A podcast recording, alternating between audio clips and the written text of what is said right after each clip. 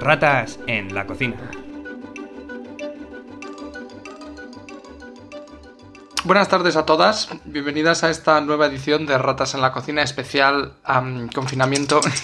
y es que Morty y yo hemos tenido la desgracia de estar en contacto con una persona que ha salido positiva a un test de COVID durante nuestra semana de vacaciones. Primera interacción que tenemos, por otro lado, con un ser humano fuera de nuestra casa. Y, sí, y, y bueno, hemos tenido un poco de mala suerte, pero eso nos da más tiempo para dedicarnos a nuestros, a nuestros queridos y queridas oyentes. Queridas, sobre todo.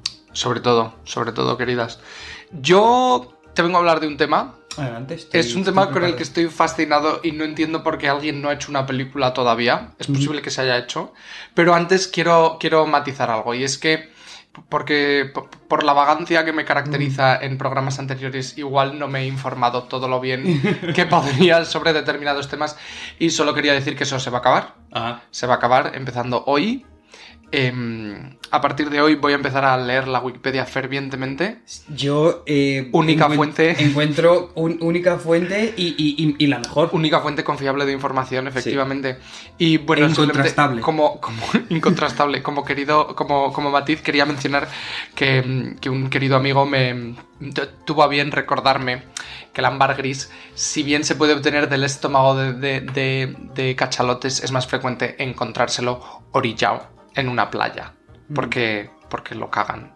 Sí. Entonces, bueno, eh, dicho ya eso, vamos a pasar al, al tema que nos ocupa hoy, ¿vale? Yo, eh, Morty, te vengo a hablar del ceremín.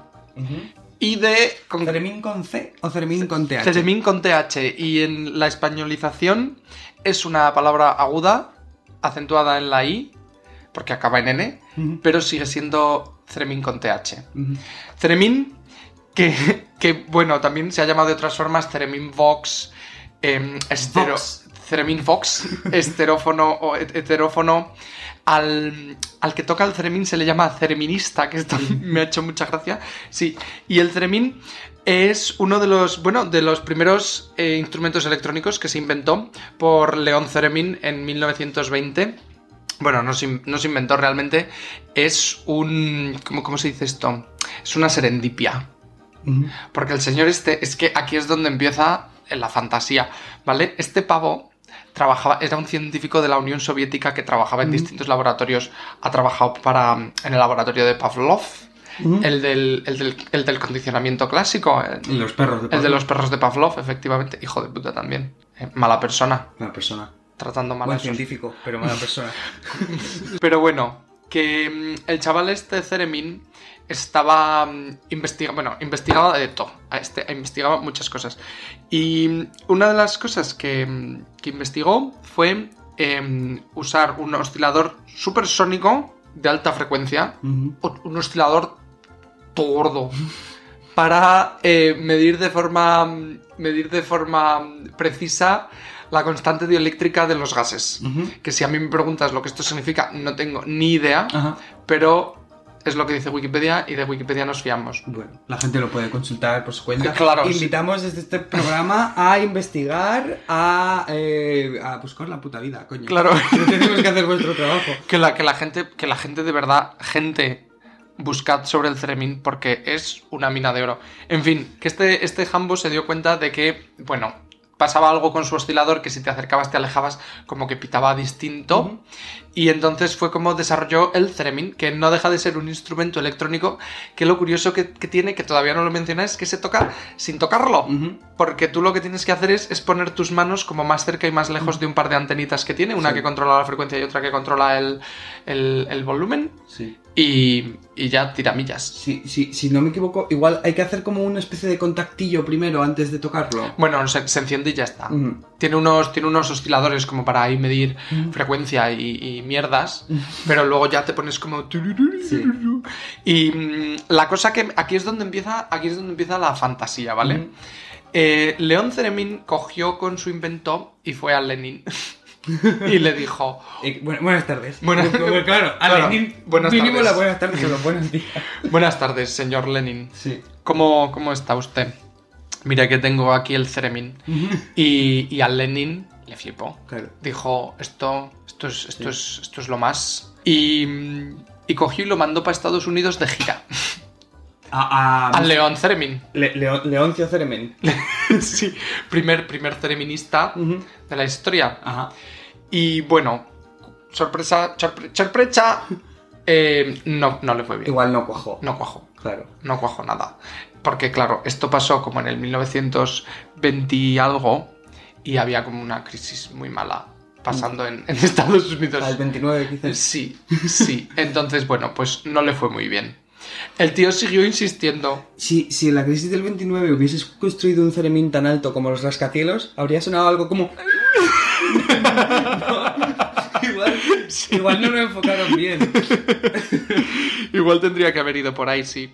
Pues eso, y estuvo viviendo en Estados Unidos y aquí es donde llega el- el- la parte de misterio. Misterio. Porque León Tremin se fue abruptamente. En Ratas en la Cocina, misterio. Em, qué mal. Bueno, pues eso, que un día desapareció abruptamente de su casa de Nueva York. En el momento no se supo lo que pasó. Su mujer, que era bailarina de ballet, de una compañía de ballet afroamericano, em, dice que fue secuestrado por unos señores que hablaban ruso. Vale. Y la teoría dice que fue secuestrado por el NKVD, que es la asociación soviética que precedió a la KGB. Claro. Luego, al parecer, pues se fue porque tenía problemas de impuestos, pero Ajá. abrimos comillas, Claro. problemas de impuestos. Es- me imagino, me imagino a, a Mr. Mr. Ceremin, Mr. Ceremin. Ceremin, le- le- León para los Leo- amigos. León, León Ceremin. Lion, Lion Ceremin. eh, en plan, en, en, en, en su huida con, con el Ceremin. Claro, porque además tiene un, un, uy, un olor, iba a decir, un sonido muy característico. Que, mm, pues eso. Y la cosa es que lo mandaron. Bueno, aquí, de nuevo, un poco de, de debate, un poco de, de incertidumbre, porque de lo que hizo o no hizo la Unión Soviética, pues no, no, es, no, es, no es que se sepa No es conocida por su transparencia Claro. soviética. por lo que sea. Eh, el caso es que se sabe que acabó en, en un laboratorio de concentración, Ajá. laboratorio sl- slash prisión en Siberia Ajá. llamado Sharashka. Sharashka, en el que fue obligado a laboratoria, laboria- labora- Laburar. laboratoriar Ajá. en determinados experimentos para beneficiar a eh, la Unión Soviética durante la Guerra Fría, que fue más o menos cuando este señor fue, fue llevado a prisión. Entre otras cosas, desarrolló un, un sistema de láser infrarrojo de baja frecuencia que permitía de- detectar como las vibraciones del cristal y así saber pues qué coño estaba hablando la gente al otro lado, lo que sea. Y también inventó un dispositivo de espionaje llamado The Thing, traducido como la cosa La cosa. que esto es buenísimo. La cosa era un. Era como un escudo del, de Estados Unidos, como el, el escudo de Estados Unidos, El con el águila y tal. No, no, Ah, no, con un escudo- un escudo, un, un escudo heráldico. armas, un Un- escudo de claro, claro, claro. Em, pues, pues era un escudo así de madera, pero que tenía dentro un dispositivo de audio y fue puesto en la oficina de la embajada estadounidense en Moscú para espiar conversaciones confidenciales durante la Guerra Fría. Perfecto. Y mm, luego, ¿qué, qué pasó con él y cómo murió? Pues no. Hasta ahí no he llegado porque yo creo que desde aquí. Claro. De aquí no se puede ir más para arriba. Claro. Entonces, aquí es donde me he quedado. Espero que le fuese todo bien en la vida Sí. y que Eh, cumpliese todos sus deseos, pero sí. Esta es la vida del, del León Ceremin, inventor del Ceremin, Ujú. primer cereminista. Feminista. Luego, eh, eh, ¿conoces eh, el, el por, por lo poco que conozco, no tuvo mucho impacto en la historia musical, por lo que sea, pues... pues, pues- Siempre ha tenido su nicho. Siempre ha tenido su nicho. Se ha usado aquí y allá de forma puntual en música clásica contemporánea, en, en música, experiment- música clásica experimental. Se ha usado también, se usó en, en Estados Unidos como en, en un par de series como de horror. Ciencia ficción... Claro, entonces es que siempre se ha asociado como con este sonido un poco, pues es un poco alienígena, Sí. un poco creepy, Mm. como de mansión encantada y tal. Mm, Pero, pero bueno, yo creo que el Theremin va como por, por etapas. Nunca, nunca lo petó. Claro. Nunca, no es, no es una guitarra eléctrica. Claro. Pese a que el Theremin no tienes que tocarlo físicamente. Ujú. Yo ahí veo solo ventajas. Sí. Pero, pero sí, sí. Pues, pues es fascinante, lo que, lo que nos traes hoy. Yo me, me- me encuentro eh, eh, picueto, anonadado, eh, pasmado, eh, he- he- hepatado. Hepatado. Pues No es sin. H, sin H, Ah, sí. que pretende causar o causa asombro o admiración. De ahí hepatado, es como, como yo me hallo. Estoy hepatado. Me Epa- encanta. ep- pues empatados a hepate. Me encanta, me encanta. Bueno, yo hoy. eh, es verdad que, encontré problemas para, para ver de lo que quería hablar. eh, Pregunto por qué. para, para ver de lo que quería hablar en, en el siguiente programa. Pero me vino la inspiración, ahora contaré cómo. Pero básicamente hoy traigo un tema que, que trae también, al igual que, que los rusos, eh, intriga, emoción, misterio, Enjundia. aventura, riesgo, sobre todo comedia y, por qué no decirlo, amor. Amor. Amor, al final, al final es amor. Arte. Yo vengo a hablar de, del pedo. Pedo, flato, flatulencia, gas, pum, tusco, ventosidad, Pum. viento, bufa, cuesco, follón. Un pollo. Volviendo a la RAE, Tú sí que eres un eh, el pedo es la ventosidad que se expele del vientre por el ano. Eh, en, en términos wikipedienses, eh, es una mezcla de gases intestinales que es expulsada por el ano con un sonido y olor característicos. Ahí voy a discrepar un poco. Venga, pues, Eso pues para, para, para, para variar la dinámica del programa. significa que si un pedo no suena, no es un pedo. Eh, bueno, Porque si tiene un olor o si un pedo no huele. Ventosidad. Es verdad que hay. Bueno, Hay pedos que ni huelen ni suenan, pero tú notas que están ahí. eh, sí, sí. Pero, pero ¿por qué quieres pincharme mi burbuja? gaseosa? No la tuya, no la tuya. La de la RAE. O la, o la de Wikipedia. En fin, voy a continuar. Eh, yo, yo vengo aquí a reivindicar el pedo como epítome del humor y estandarte máximo de la comedia. Un pedo es lo más gracioso Es gracioso, que hay. O es sea, gracioso. es un, es un humor para, para todo el mundo, para, para de, de pequeños a, a viejos. No discrimina. Eh, no discrimina, no discrimina. Y Todo el mundo tiene un ano. Todo el mundo tiene un ano, a no ser que tengas atresia anal, eh, que es una enfermedad un poco... Sí, pero en ese caso ti- tienes mm, probablemente tres horas de vida y te quedan cuatro. Bueno, eh, pues eh, la- los pedos se, se forman, bueno, como, como todo el mundo sabe lo que es un pedo, pero voy a entrar un poco en, en la ciencia. En materia. En la ciencia. Se produce eh, principalmente por fermentación bacteriana o por levaduras en, en el intestino de los animales eh, y a veces también por ingestión de CO2 o eh, en algunas ocasiones si la frecuencia o el olor son especialmente elevados o malos puede estar indicando la presencia de algunas enfermedades como enfermedad celíaca o intolerancia a la lactosa, intestino irritable Así que vigilar vuestros pedos, niños. Eh, se compone que esto no... eh, me, ha, me ha sorprendido a mí también, eh, mayoritariamente por nitrógeno. Ratas en la cocina no pretende dar ningún tipo de consejo médico y si tenéis cualquier problema siempre tenéis que asistir a vuestro médico de cabecera. Y le, y le bufáis en la cara. Estoy sano, doctor. Tengo enfermedad celíaca. Eh, principalmente por nitrógeno eh, y en menor medida hidrógeno, eh, CO2, metano y oxígeno.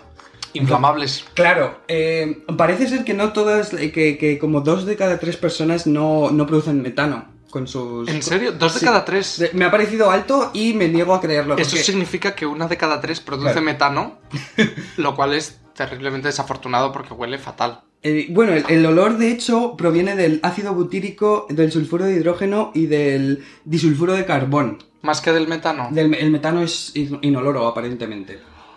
Fíjate. Mm, Pero, hemos también, tenido que estudiar sobre pedos para... también, también me gusta me gusta pensar en el pedo como un arma de, de emergencia. Eh, tú llevas un, un- un- un aparato que produzca chispa, eh, sería como el equivalente a la tinta de un calamar, pero con, un- con- con una, con una mm, deflagración. Claro, te pones un, un- Mira, te pones un... Yisquero. Te, o te pones un aplicador como, como los que usaba Spider-Man para las Sí, telarañas. exacto, un. Entonces, cuando creas que te van a atacar, haces así, haces como así con la manita, le sale Sí. una llama justo encima del lano y, Sí, sí. Como, como, como las, eh, un lanzallamas. y entonces sales corriendo. Eh, sales propelido. Eh, Y claro, me he puesto, me he puesto a, a indagar un poco y el, el pedo ha tenido un impacto brutal en la cultura, en el arte, eh, desde siempre. En plan, hay escritos de 400 antes de Cristo, eh, hablando del pedo. Se, se menciona en la, en la Divina Comedia, eh, hay una frase que, eh, pues, me imagino que en alguno de los círculos del infierno, que dice, Et eli aurea del cul feto trombota, o algo así. que se refiere a- a- al, al- uso maligno de, de los pedos a modo de trompeta, como alguna especie de castigo maligno. No me he leído la divina... La, Pero bueno, la- eso, un momento, eso no es un castigo, eso Bueno, es una sí. mofa. Es, es un uso, un uso maligno de. Bueno, es lo que. Tú imagínate entrar en una habitación y que haya un montón de gente con el culo en pompa. Claro, ya. Lanzando a mí, pedos. A mí me parece que salvas de bienvenida. Claro. Yo, yo- yo viviría por esa fantasía. Y más, más referencias. eh, ¿A qué abuelita tengo que robar el bolso para ir a ese círculo del infierno? literaria. Tú con levantarte, Gus, amigo mío, ya, ya tienes un billete ganado. Eh, por ejemplo, eh, ejemplos más, más eh, por ejemplo, españoles. eh, Quevedo escribió Gracias y desgracias del ojo del culo, donde, donde, donde habla de los pedos, y también hizo, hizo un poema. Y, y la, la cosa más, más guay, más fantasiosa que he encontrado eh, en, la, en, en el periodo Edo, en Japón, en el 1800... ¡Qué irónico! Claro, el periodo Edo. eh, Te está pidiendo ahí una P Claro. entre paréntesis al principio. En, el periodo.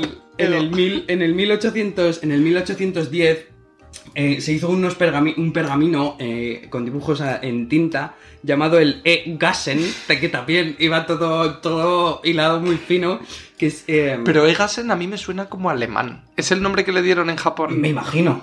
Sí, eh, mm, no, no soy historiador, yo Patricia. Eh, que, que es la. Que, que- que representa la, la batalla del pedo y tienes ilustraciones como, por ejemplo, eh, hombres o mujeres, no sé si hombres o mujeres, tampoco he visto muchas imágenes, pero una que me ha llamado especialmente la atención es, es un señor como en, en una postura de, de disparar, haciendo volar a un gato con, un pedo, que es graciosísimo.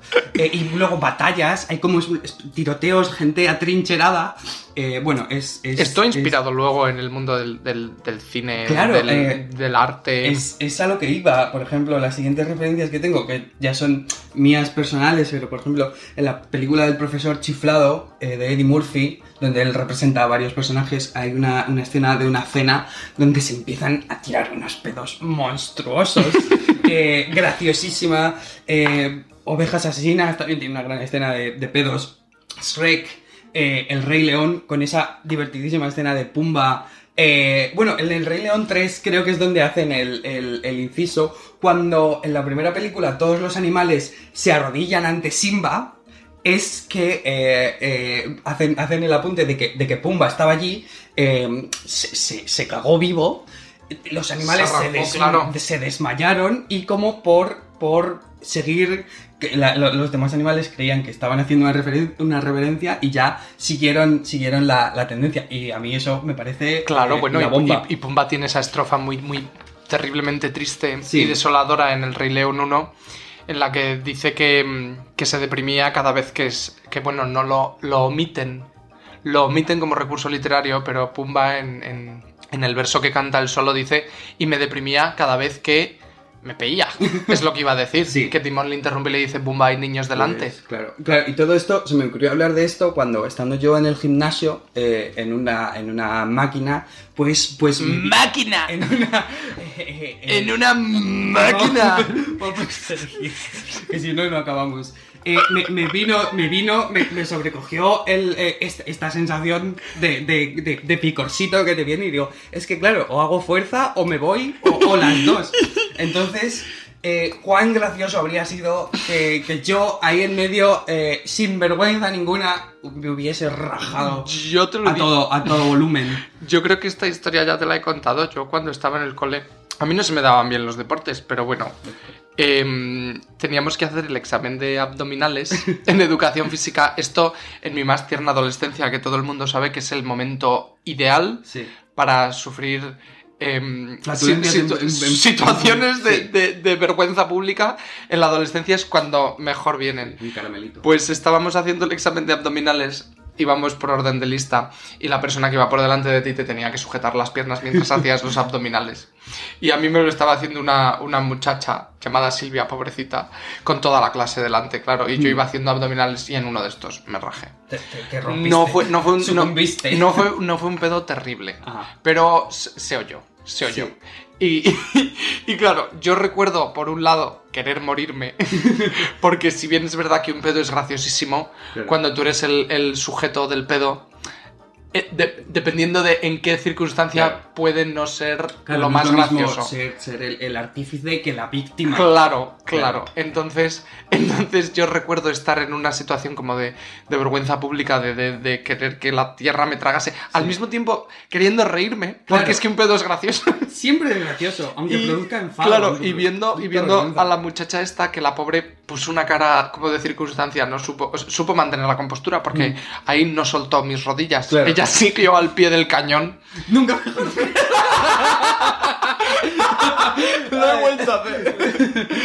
Pues sí, sí. Esa es mi historia Sí. con los pedos. Pues, pues nada, eh, por, por, por ir acabando, eh, iba a componer un poema yo mismo, pero he visto que, que Quevedo ya lo había hecho, entonces, Ah, vas a leer el poema de por Quevedo. supuesto, mejor que, mejor que él, eh, ya, pues, pues yo no lo voy No va a haber nadie, claro. Así que allá voy. Eh, no, no soy yo un gran eh, recitador de, de- de poemas, pero aquí voy. Alguien me preguntó un día, ¿qué es un pedo?